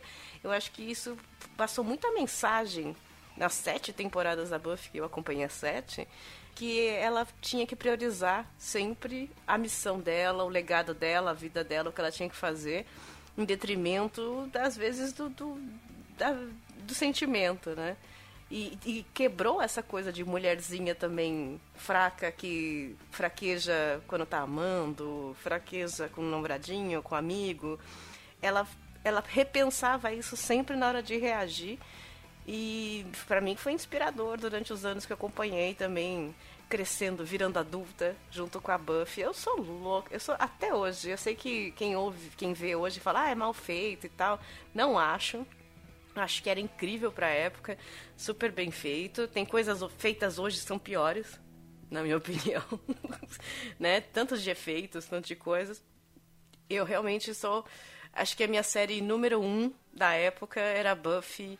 E eu re- revi muito como fosse o Chaves pra mim. Buffy Summers. E quando apareceu a Faith? Quando apareceu a Faye, Quando apareceu a Faith mulher. Lehane, Maravilhosa, maravilhosa. Porque ela era, pra mim, assim, ela era tão boa quanto a Buffy. Só que assim, era um oposto do era exatamente outra, esse né? contraponto. Porque uma porque- era boazinha, é, a outra Fate- não. A Fate, primeiro que ela era, tinha uma índole mais malzona. Segundo porque, que nem vocês estavam falando de Star Wars, e Aham. talvez eu me intrometi porque eu não, não conheço a personagem, mas é, a Fate era muito mais impulsiva. Ela fazia tudo errado, dava tudo errado, e ela era Exato. tão forte quanto a Buffy. As duas chegaram a ter batalhas e brigar Exatamente. entre elas. E com certeza ela poderia ganhar da Buffy e vice-versa, porque elas tinham a mesma força. O poder era o mesmo. Você vê a diferença que a gente estava falando do poder, né? Ah, a Mulher Maravilha ganha por causa do poder, não porque é mulher. Mas o poder também é emocional, né? O poder é- também é mental, também Exato. é psicológico. Não adianta você ter todo um aparato e não saber o que fazer e não saber lidar com isso. Pra mim, a Buffy foi foi ensinando como ela mesmo, ela foi aprendendo como lidar com isso e ela ganhava de perso coisas, personagens tão fortes ou mais do que ela por causa da- do emocional. E, e você lem- lembra lá atrás, quando a gente falou sobre a Xena, que aí a gente falou que Xena tinha a Gabriele, mas tinha uma lourinha também na série, que era uma que vivia apurrinhando a Xena. Ah, agora. Eu não lembro o nome dela agora. Você lembra, Rafa? Não, meu bem. Era uma lourinha. Não lembro. Que, que uma vez tem um episódio que ela fala que a Xena precisa comer ambrosia pra voltar dos mortos. Meu Deus, essa, essa eu memória da Aline, você tem a Eu- memória da época ou Eu lembro ou- que ou a- você viu recentemente que eu tô chocada. A Gabriele tinha uma irmã mais nova, não tinha? Não, gente. Se eu não me engano, a Gabriela é que tinha uma irmã mais nova, que era uma lourinha, que de vez em quando aparecia, assim. Mas eu- eu vou ser bem sincera, assim, que fora a Xena, que era o Marco, eu me lembro da outra que me incomodava, que era a Gabriela. Eu não, entendo- não lembro mais das outras. Calisto, gente. A Calisto. Que era uma loira que aparecia sempre pra apurrinhar a Xena. Ela, tinha, ela também era uma guerreira. Eu não sei se vocês lembram dela. Não, não. Não, não, não lembro. Eu assisti isso em, em 64. Besta. Deixa de ser besta. Não, é sério. Então, eu não sei se vocês lembram, quando lá atrás a gente falou sobre a Xena, eh, tem uma personagem chamada Calisto. A Calisto, ela era exatamente o oposto da Xena. E ela funciona assim como a Faith funcionava pra Buffy. Ah, sim. Quando ok. Ela tinha o lado bom, que era a Xena, a Calisto era o lado mal. A Buffy era o lado bom, a Faith era o lado mal. E engraçado, Faith significa fé Sim. em inglês. É tudo muito contraditório, né, cara? Muito louco isso. Enfim. Mas de qualquer forma, é, eu acho que a gente pode fazer esse contraponto, cara. Tipo, nada muda, né, cara? Os clichês continuam aí, as séries continuam aí. Enfim. É uma fórmula, né? Exato, que deu certo. né? Ah, a questão da, da Buffy, pra ser muito sincera, eu gosto mais da série do Angel. eu acho muito mais divertido. Sério? Eu acho. Quando veio o spin-off do Angel, eu acompanhei também, mas eu achei meio broxante, assim, porque aí já ficou uma coisa mais. Eu achei mais robotizada, mas. É, Tá certo, porque era, era em Los Angeles, acho, a. a Cidade que dos passava, Anjos, né? É, Verdade. E a Buffy parecia uma coisa de cidade inventada, que era, né? Então, aquela coisa que a gente tinha de novelas da Globo antigamente, tem uma cidade inventada e tem aquela comunidade, aquele grupo. Então parecia uma Sim. coisa, uma coisa mais lúdica e o Angel parecia uma coisa mais vida real, né? É, é, na verdade, o que, que acontece? Eu acho que na série do Angel, eles eh, deixaram os personagens mais adultos. Porque na Buffy eles eram adolescentes, né? A Cordélia, por exemplo, ela era muito adolescente. Sim, sim. Aí quando ela vem pra série do Angel, Nossa, nossa, ela, ela continuava. No Angel, ela, além de ser chata, ela tava mais adulta. Aí tem uma outra personagem também, que é a. Lá na, na Buffy tinha a Willow. A Willow vem também. A Willow, maravilhosa. maravilhosa. Ela vem pra série do Angel também. E aí ela vira uma entidade. Aí ela quer destruir tudo. Aí também tem uma outra personagem. As personagens femininas do Angel, elas eram destaque, sabe? Sim. Já na personagem lá na série da Buffy, eu acho que só a Buffy e a Faith faziam o destaque. Entende? Eu acho que é por isso que eu gostava mais. É, eu acho que a, Wi- a Willow teve uma temporada inteira que ela foi a protagonista na Buffy. Que foi quando ela virou a Bad Willow, Sim, né? Quando ela ficou a sim. bruxa do mal. E ela virou o vilão da Buffy. Era a melhor amiga dela, virou o vilão. Ali foi um, um, um drama psicológico também pra Buffy, pra ter que lidar com isso, né? E ela lidou falando, se for preciso, eu vou matar minha melhor No amiga. Angel, quem né? vira vilã é a Winifred, que no caso é uma. É uma garotinha do TI. Aquela, aquela. Sabe aquelas pessoas que ficam ali no canto delas, assim, você nem percebe que elas estão ali? É mais ou menos isso. Ela não, não fazia muita diferença na série. E aí depois ela vira. Tipo a, a Bad Willow, ela vira três vezes mais. Ela parece a personagem. Parece aquela, aquela magia do Esquadrão Suicida. A mulher vira aquilo. Sim. Um troço totalmente grotesco, um troço do, sabe, que vira do nada, assim. Você não sabe de onde que surgiu. E aí a, a Cordélia fica grávida. E aí mistura tudo. Aí aquele lourinho lá, que era o outro vampiro que aparece na Buffy, e aparece no Angel também. O Spike. O Spike. Ele aparece, Spike. cara. Tipo, Eu gostava dele. eu acho ele um cara incompreendido. Pra ser sincero. Eu, eu gostava dele, eu sigo, eu sigo ele, o ator, né, no Twitter. Ele, ele tá atuando ainda? James Master, James Master, ele é cantor, aliás, eu, tem um episódio de musical da Buffy em que tem a música dele de rock and roll que pra mim eu tenho até hoje no Spotify. Que irado. Eu adoro. Me manda depois.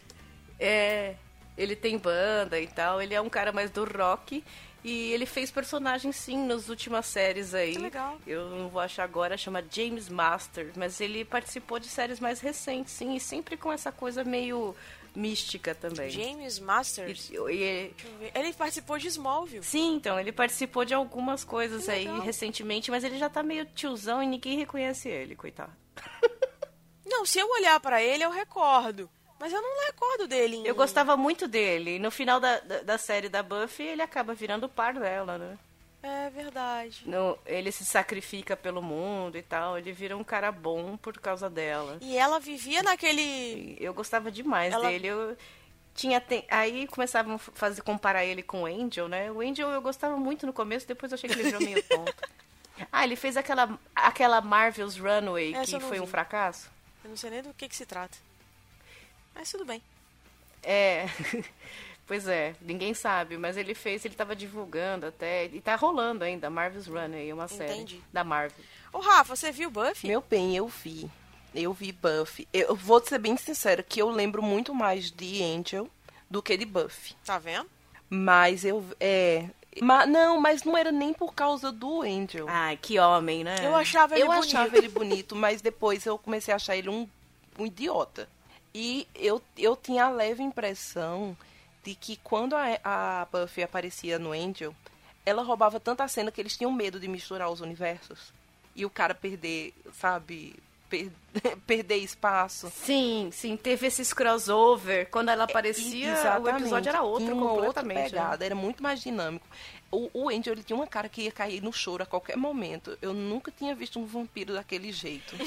Me O Angel era, era um caso de, de ator na época que eu achava muito curioso. Ele, como bonzinho, ele era um trouxa. E ele, como Angel mal, ele era muito bom. Eu, pois é, eu preferia quando ele tava mal, porque do resto, É. ele parecia que ia sentar ficar em posição fetal e, e chorar. Isso me dava uma agonia sem tamanho. Eu, toda vez que eu olhava pra ele com aquela cara, eu dizia, agora eu sei por que a Buffy deixou ele. Não é porque, ela, porque ele era um vampiro, é porque ela preferia ele como um vampiro. Porque ninguém merece. Maravilhoso. Era muito fraco. E aí, quando ela aparecia, ele ficava naquela. Ele, ele mesmo se colocava, sabe, como se fosse muito inferior a ela. Posição de coitado, E né? não era só um medo de morrer. Sabe? E não era só um medo de morrer, era porque, tipo assim, eu sou muito sem graça perto dessa mulher. E aí eu tinha a sensação de que eles não juntavam um com o outro, tipo, faziam Angel e Buffy, porque ia ser assim, Buffy e Angel lá embaixo, sabe? E, e É, ele, ele, ele desaparecia é, na cena era mesmo. muito triste. Aí, ó, isso é uma curiosidade. Sabe quando foi que eu parei de assistir Angel, que eu fiquei com muita raiva? Ele tava no auge, e aí eu, eu me lembro que eu comecei a colecionar fotos desse homem, que eu achava esse homem maravilhoso, né?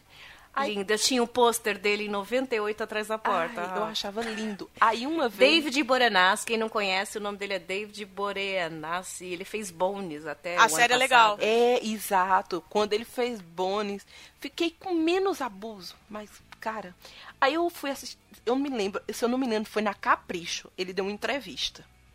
Aí eu fui ler essa entrevista. E ele veio me dizer que o grande medo da vida dele era galinha. Que ele não podia entrar num ambiente que tivesse uma galinha. Ah, eu também Gente, fico meio assim. quando eu vejo o homem. Ah, não, mas cafeína, quando eu vi aquele homem daquele tamanho. que pra mim era o, o- o vampirão. E o cara chega pra O mim e diz assim. Eu tenho medo de galinha. Maravilhoso. Eu disse: Não. Tá, tá tudo, tudo acabado entre nós. Se a Buffy não soubesse, soltava o aí, meu galinheiro lá, né? em cima, pois é. Ai, gente, não, não, não- aca- acabou com todos Ah, os meus sonhos do o- vampiro perfeito. Depois desse, só o vampiro que brilha no Ai, Ai, gente, que é o não, aquilo ali Batman. não é vampiro. Aquilo ali não é vampiro. Não, desculpa. Quem gosta de Crepúsculo, me desculpa, mas não é vampiro. Aquilo não é filme. Não dá, gente. Não dá. É romance, Não dá. gente, não, é que romance. romance. Não diga isso, não diga isso do seu Batman. Ele evoluiu, virou Ele é seu o- Batman. Primeiro que eu não gosto do. Batman. Já começa por aí. Já tem esse detalhe. Mas. Ah, se eu fosse o diretor, eu colocava um easter egg Ai. do Batman brilhando num beco. assim. Eu também. tipo, virando morceguinho, sabe? Maravilhoso. Ainda vira pra, ainda vira assim, pra, pra mulher gata e pergunta: Você sabe o que eu sou, mulher gato? Aí ela vira pra ele e fala: Já sei, você é um vampiro. Enfim, olha só, é, em relação. Gente, ninguém merece. Olha só que papo que a gente tá tendo. É, em relação a, ao David Boreanas, ele fez também um, um clipe da Daido. Lembra daquela música White Flag? Hum, é verdade. Ele fez, ele fez algumas coisas que Ele fez. sabia. Ele era, ele foi um ator bem fracassado, né? Maravilhoso. Ele tem a cara. Ele tem cara do, burro É, gostoso. e ele sabe? faz sempre coisas Não com tem, mulheres. Que nem Bones era uma mulher, né? Exatamente, que era ela que tava na frente e ele, tipo, ele era o policial burro gostoso. É. É. Engraçado, isso me lembra muito o Chris Hemsworth, que é o Thor. É outro tipo de cara que, né? É só um rostinho bonitinho. Né? Tá ali atrás de um monte de mulher. Porque, por exemplo, no filme do Thor, quem rouba a cena é a Jane, que é a namorada dele. Não é ele. É, é, O Thor, pra mim, tem uma coisa meio de cigano Igor, sabe? Mijani, assim. Não sei, ele me passa meio cigano Igor. Sempre que ele Maravilhoso. aparece, eu acho que é o cigano Igor. É verdade. Tem, tem a ver. Eu não tinha parado pra pensar nisso, cara. Eu concordo Verdade. plenamente. É, ele do nada olha para, olha pra câmera e fala: Eu vou pegar você, sabe? Um negócio assim. É, exato. Tipo, eu dou uma piscadinha. Gente, o melhor papel dele foi quando ele ficou gordo. Isso. E, tipo, parou de ser o sex symbol, porque, tipo assim, teve alguma graça. Porque ele, o personagem dele é, é, tipo assim: Foi. estou conquistando todo mundo porque eu sou gostoso e loiro. Sabe? É muito. E quando ele fez o, o cara burro, o secretário burro lá na- nas caças fantasmas? Ah, não, ah, não. Ali também tava Ai, legal. gente. É porque ali, tipo, mostra que ele é só um rostinho bonito. É, Entendeu? ele é muito, é muito ruim. É muito, é tanto que finalmente vão botar como protagonista quem merecia ser a protagonista. Finalmente a rainha é outra, que gente, não é ruim. O, o, o Thor é qualquer coisa, sabe? Ele, ele, não, ele não leva um filme sozinho. Não, mas ele vai ser piadas dos Vingadores Mas ele vai ser- ele. Exatamente. Porque a gente começa a rir falando, realmente, ele é totalmente zoado. Exato. Quando ele. assim. Inclusive o irmão dele, quando o irmão dele zoa ele, é mais engraçado. É. ainda. Sabe quando é que o Thor passa a ter alguma graça? A cena em que o Hulk dá um quando ele soco começa nele, a né? se envolver nos, nos, nos. Ai, gente, Guardiões da Galáxia. os Guardiões da Galáxia. Só isso, só isso que ele começa a ter graça. Que ele começa a ser zoado, o cara lá fica com ciúme dele. E aí ele é tão bobo, é, sabe? É tão bobo que finalmente a, a beleza dele, que serve só pra isso, que ele serve, começa a ter um sentido, é pra zoar ele. E, e é isso. é, é- é aquela coisa. É cigano Igor. É, exato. Exato. Ricardo Mack, que Deus o tenha. Ele tá vivo ainda, gente. Não morreu, não, Ai, tá? gente. Só pra deixar claro. assim. Morreu ou tá na Record? Ah, in- in- infelizmente tá vivo. Depois de, depois de ver aquele homem falando na fazenda, eu tenho quase certeza que a- o cérebro dele morreu faz um tempo. Mas ele tá andando ainda. Tá aí, eu imagino o Thor na fazenda.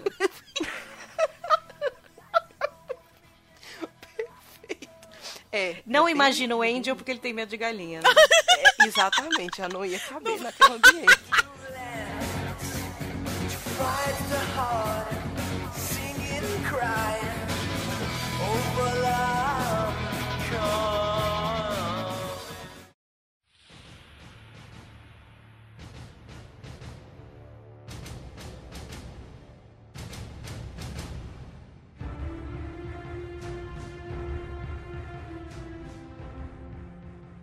Como eu falei lá atrás, um dos motivos pra gente gravar o episódio hoje foi exatamente o novo filme do Exterminador do Futuro que tá vindo aí, agora com Linda Hamilton, maravilhosa, de novo no papel de Sarah Connor. Hoje ela vem com uma fisionomia totalmente diferente do que a gente tava acostumado a vê-la, né?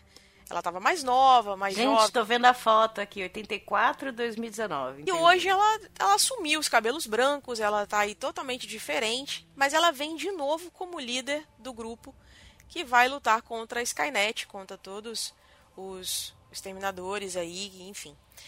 E aí eu queria saber de vocês quais são as expectativas de vocês pro filme. Eu sei que a Café ainda não viu, mas de repente já tem alguma expectativa e tal, né? Quem sabe, assim, tipo, ah, eu vou assistir, assim, já sei quem é o Exterminador do Futuro, é o Arnold Schwarzenegger. Olha que legal. Mas, né, enfim. Ah, mas eu não vi, mas a minha mulher viu e meu filho viu. Não.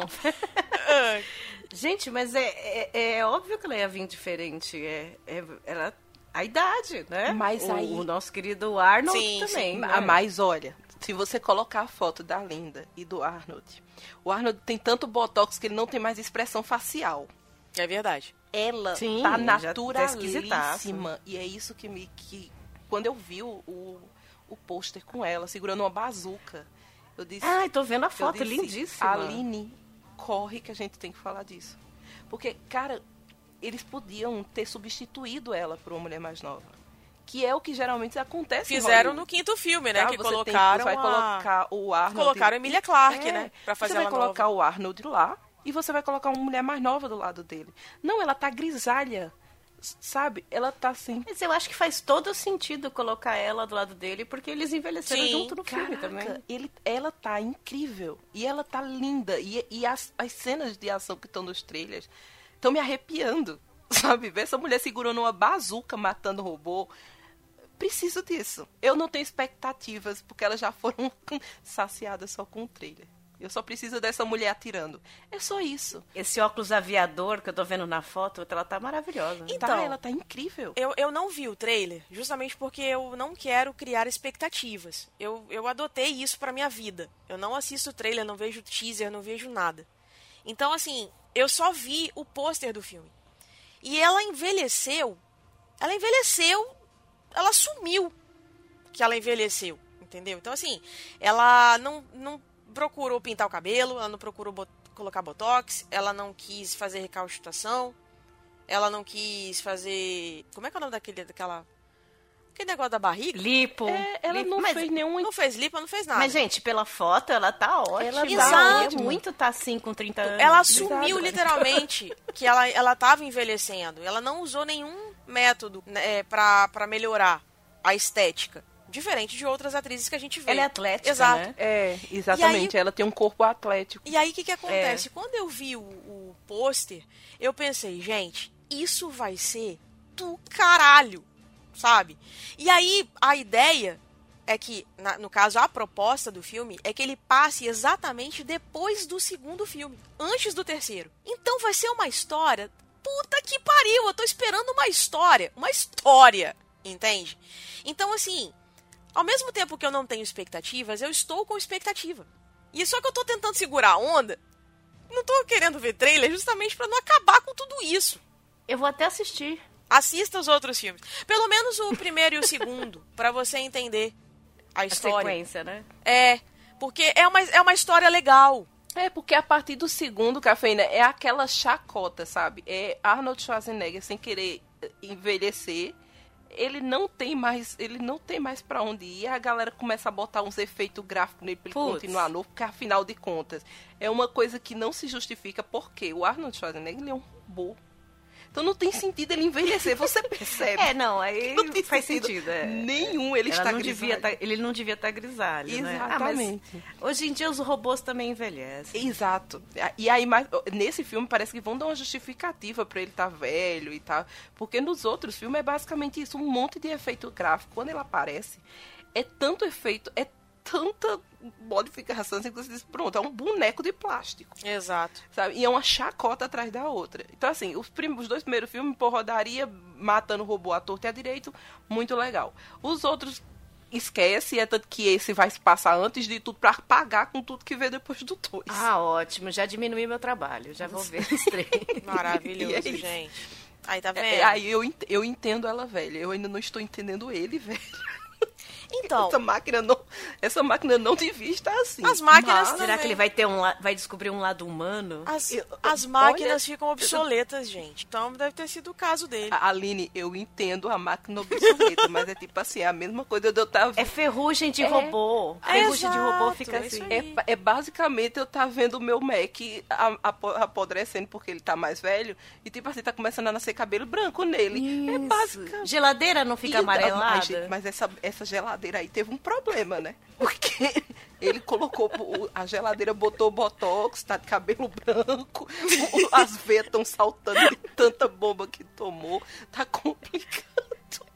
Rafa, pensa que essa geladeira é de 80. Entendeu? É aquelas tá- Brastemp É, então, é antigas, tua sabe? avó, é É, aquela geladeira, não tá tua nada. Aquelas Brastemp bem antigas. Ai, gente. Não tá funcionando direito, entendeu? Aí tá- Mas tá lá. Tem que pôr um WD, um DWD-40, aquele negócio, aquele óleo, né? Eu acho que vai ser legal o efeito sonoro fazer ele com barulho. assim. Tô tô imaginando. Tipo aquelas portas que tem que colocar óleo, né? Tem que colocar óleo na porta. Como está na dona chacota. Ai, gente, Meu não, é- Deus Tem do problemas. céu. Esse, esse robô. Esse robô aí não envelheceu bem. Sem falar Ai, que Schwarzenegger é aquela coisa. A gente não pode dizer que ele é um. Ele é um ator excepcional, né? É ah, sempre foi, né? Trabalho incrível de, de, de Schwarzenegger aquele, dele, né? brucutu que a gente tá Maravilhoso. Ele fazendo um robô, E- o robô é mais expressivo. O. Wall-E é mais expressivo. Exatamente. O Robocop é Ai, mais gente, é maravilhoso o óleo. É, eu não sei.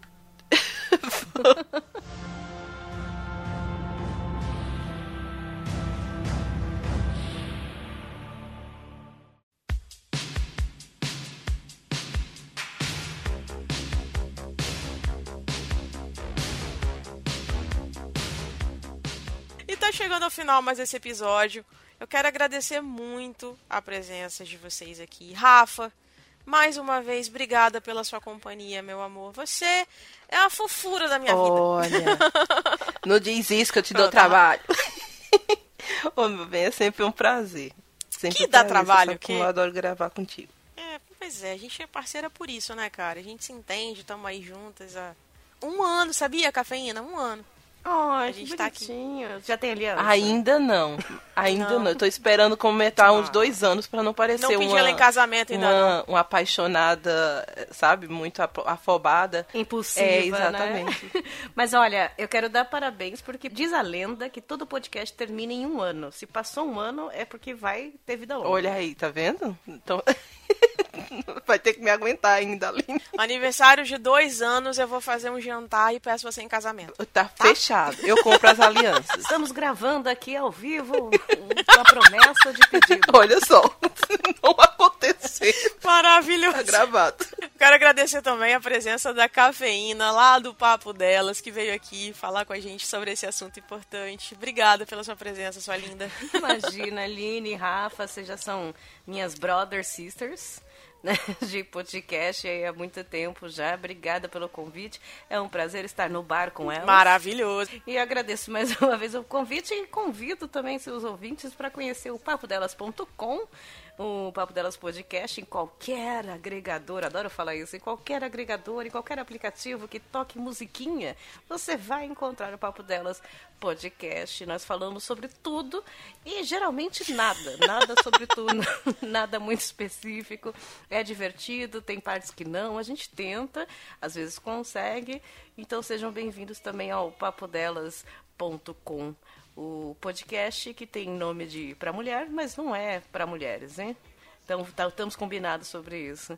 Beijinho meninas, beijinho ouvintes e até o próximo. Obrigada né? mesmo, meninas. E se a gente deixou alguma mulher B10 de fora, se você não concordou com o que a gente falou, ou quer deixar a sua sugestão, entre em contato conosco no noarcomelas.gmail.com. Nós também estamos no Instagram, no arroba noarcomelas. A gente também tem um grupo do Telegram. Entre em contato com a gente para conversar, para trocar uma ideia. A cafeína tá lá também. É só trocar uma ideia com ela também, com a gente. Sim. Muito obrigada por vocês terem ficado com a gente até aqui. E um grande beijo para todos vocês. Tchau, tchau. Beijinhos. Beijo. Cigano Igor, seu lindo. Me liga.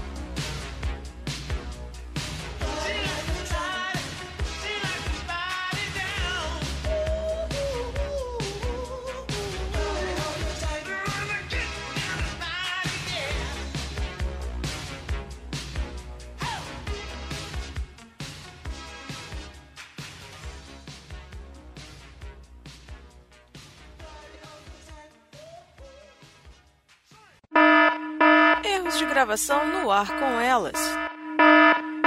Deixa eu fazer uma pergunta pra vocês aqui. Ô, Cafeína, você viu o Exterminador do Futuro? Não, claro que não. Putz. Sério isso, cara? Aí você me quebra as pernas. Nada? Você não Mas sabe nem da história, assim? Porque vai ter um, vai ter um quiz no final? Não, não é um quiz, é só comentar sobre a Sarah Connor. Mas você sabe quem é, não sabe? É, Você sabe comenta, quem é, sabe quem é o Exterminador do Futuro? Ele é o, Stal... o, o Stallone, não. É o Schwarzenegger. O Arnold Isso. Schwarzenegger. Ah, Isso. garoto, ó, já estamos já tamo indo bem. Exatamente. Você sabe quem é a Sarah Connor, né? É, deixa eu ver.